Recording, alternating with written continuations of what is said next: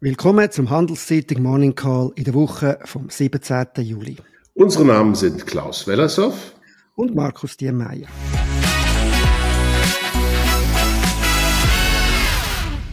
Wie immer geben wir, Ihnen, geben wir Ihnen einen Überblick über die wichtigsten Daten und Entwicklungen in der Wirtschaft.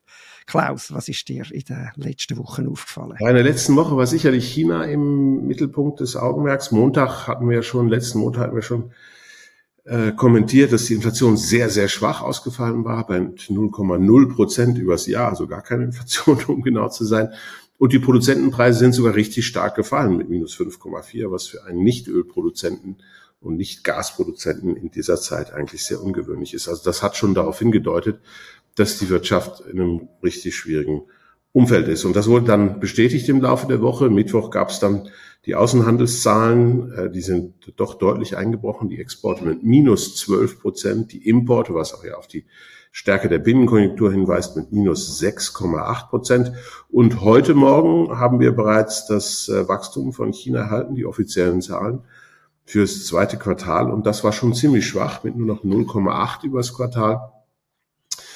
Ähm, ich glaube, das, das äh, war schon ein ganzes Stück weniger als die sowieso schon etwas vorsichtigen Erwartungen. Und wenn man sich die Kommentierung anschaut, ähm, ja, dann läuft es wirklich nicht. Da ist sogar die Rede davon, dass die Bauindustrie, die für die Konjunktur in China sehr wichtig ist, in den nächsten zwei Quartalen wahrscheinlich noch richtig schwach sein wird.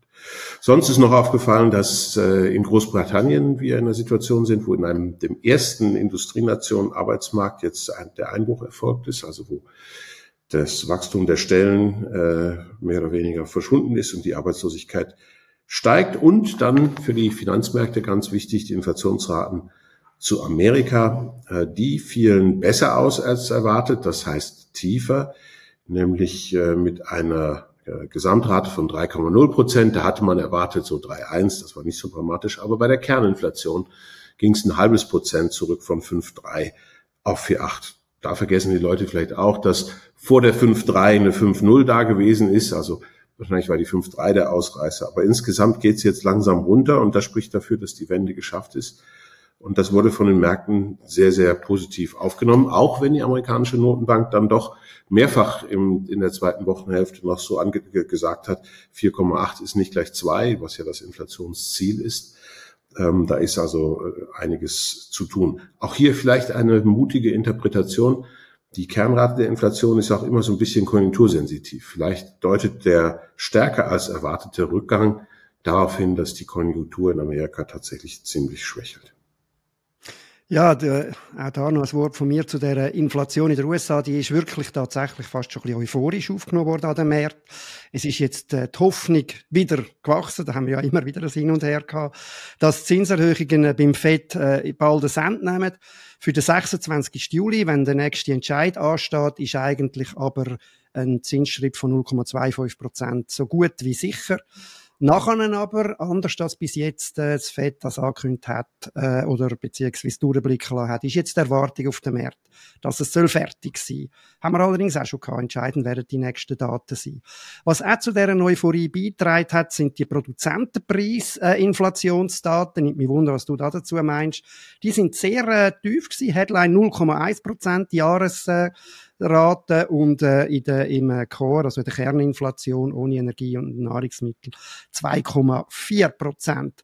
Teils, teils haben sogar Ökonomen schon da in dieser Debatte gesagt, ja, jetzt müssten aber die Notenbanken langsam abgehen vom Gas, also beziehungsweise nicht abgehen vom Gas, abgehen mit den Zinsen, äh, weil es sonst vielleicht irgendwie zu sehr Richtung Rezession geht. Wie schätzt du das ein? Ja, das mit dem äh, Runtergehen bei den Zinsen halte ich für das, das wäre nun wirklich sehr überraschend. Das haben sie nie gemacht. Äh, die haben Notenbank hat immer darauf gewartet, bis die Inflation dann wirklich wieder in die Nähe oder auf Zielwert gekommen ist. Und wie gesagt, 4,8 Kerninflation, 2,0 als Ziel, sind großzügig vielleicht zweieinhalb, wenn sie in dieser Phase nicht ganz so streng sein wollen.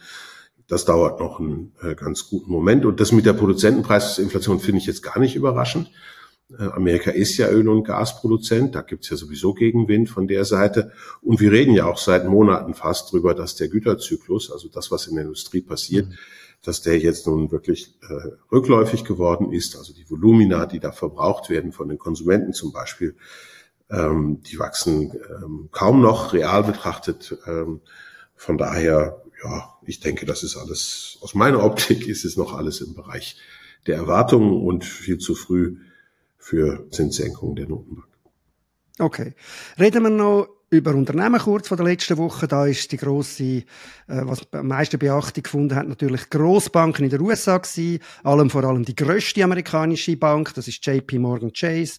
Die hat dann tatsächlich auch äh, die Erwartungen übertroffen. Ein Gewinn von 14,47 Milliarden allein im letzten, also im zweiten Quartal von dem Jahr. 67 Prozent höher als im Vorjahresquartal im gleichen äh, teilweise auch durch die Übernahme von der First Republic Bank, wo gerettet worden ist, aber jetzt halt auch zugunsten von der JP Morgan, hat auch stark profitiert vom Zinsanstieg.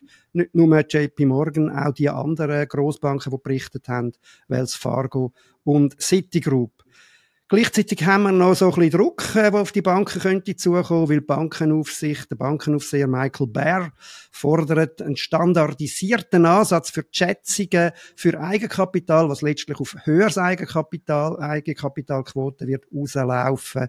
Jetzt können die Banken eigene äh, Modelle da einbringen und er wird äh, die ganzen Stresstests modifizieren. Da könnte Druck kommen auf die Grossbanken. Dann haben wir die Märkte, noch einen kleinen Blick auf die. Der SMI, wie gesagt, eben, die haben euphorisch reagiert. Das zeigt sich auch in den Zahlen. SMI noch am wenigsten vielleicht im Vergleich zu den anderen weltweit. 2,16 auf die Woche auf. Aufs Jahr ist er jetzt bei 3,55 im Plus. Äh, die Europäer, wenn man es annimmt, wenn man anschaut, der Eurostox 50, die sind um 3,86 gestiegen letzte Woche. Der Nasdaq auch wieder auf, also der amerikanische Tech-Börse äh, ist 3,32 auf, aufs Jahr ganze 34,85 Prozent. Unglaublich. Gehen wir zum Wahnsinn von der Woche, Klaus. Ja, das ist eigentlich ganz dicht bei dem, äh, worüber wir beide jetzt schon äh, direkt oder indirekt gesprochen haben, nämlich das Wechselbad der Gefühle an den Bondmärkten in Amerika ist mein Wahnsinn der Woche. Da hat es also wirklich äh, groß unterschiedliche Einschätzungen gegeben vor der Inflationszahl und nach der Inflationszahl.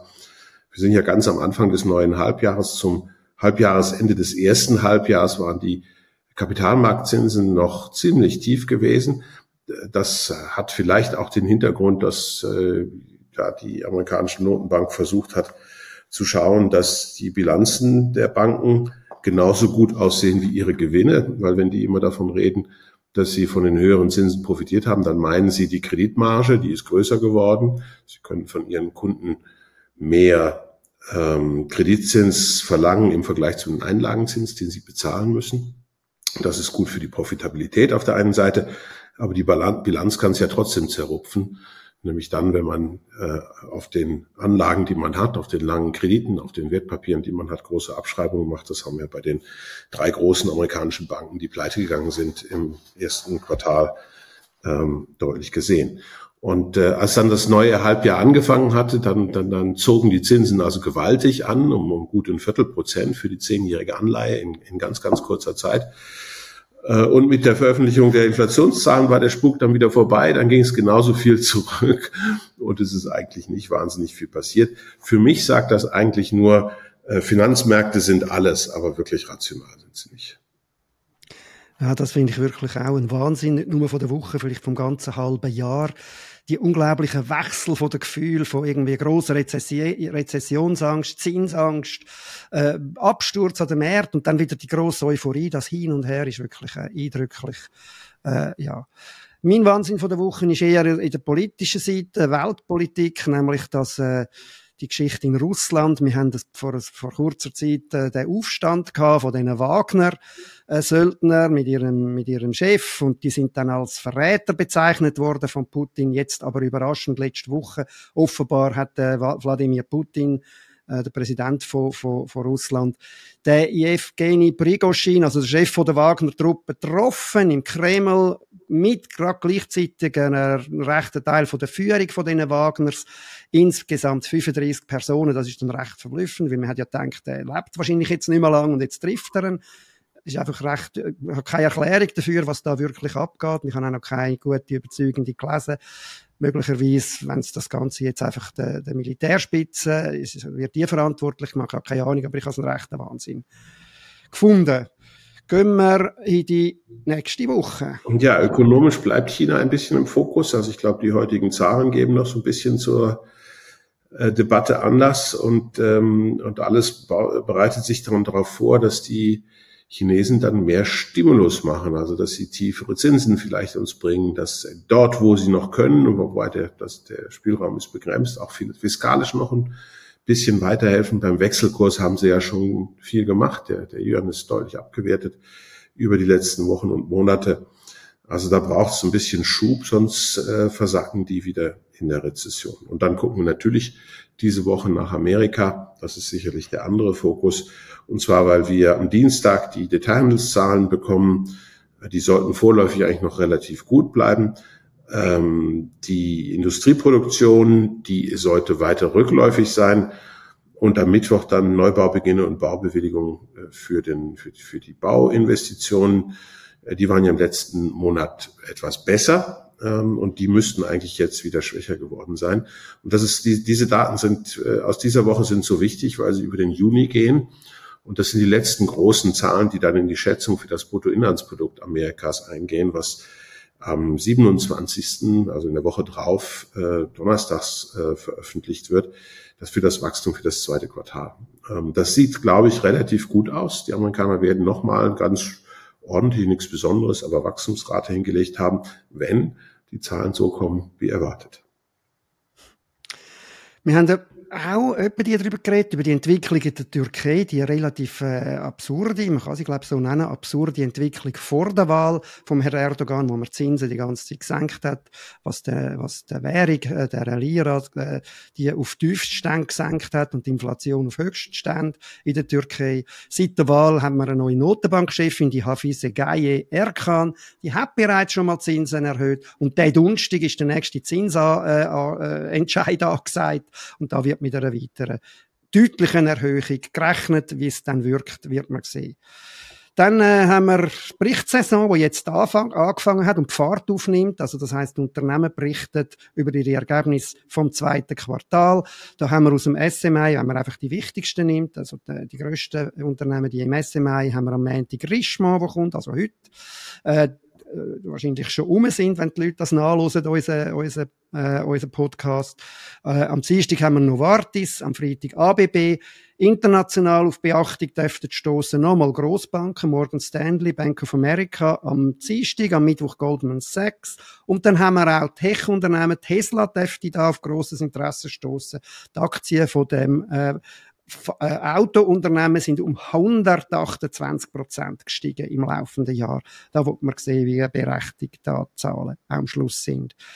Äh, bei den Banken wie Goldman Morgan Stanley dürfte es ein bisschen schlechter aussehen als die, die wir die Woche angeschaut haben, weil das sind Investmentbanking äh, Institut und die äh, haben eher ein schwächeres Ergebnis.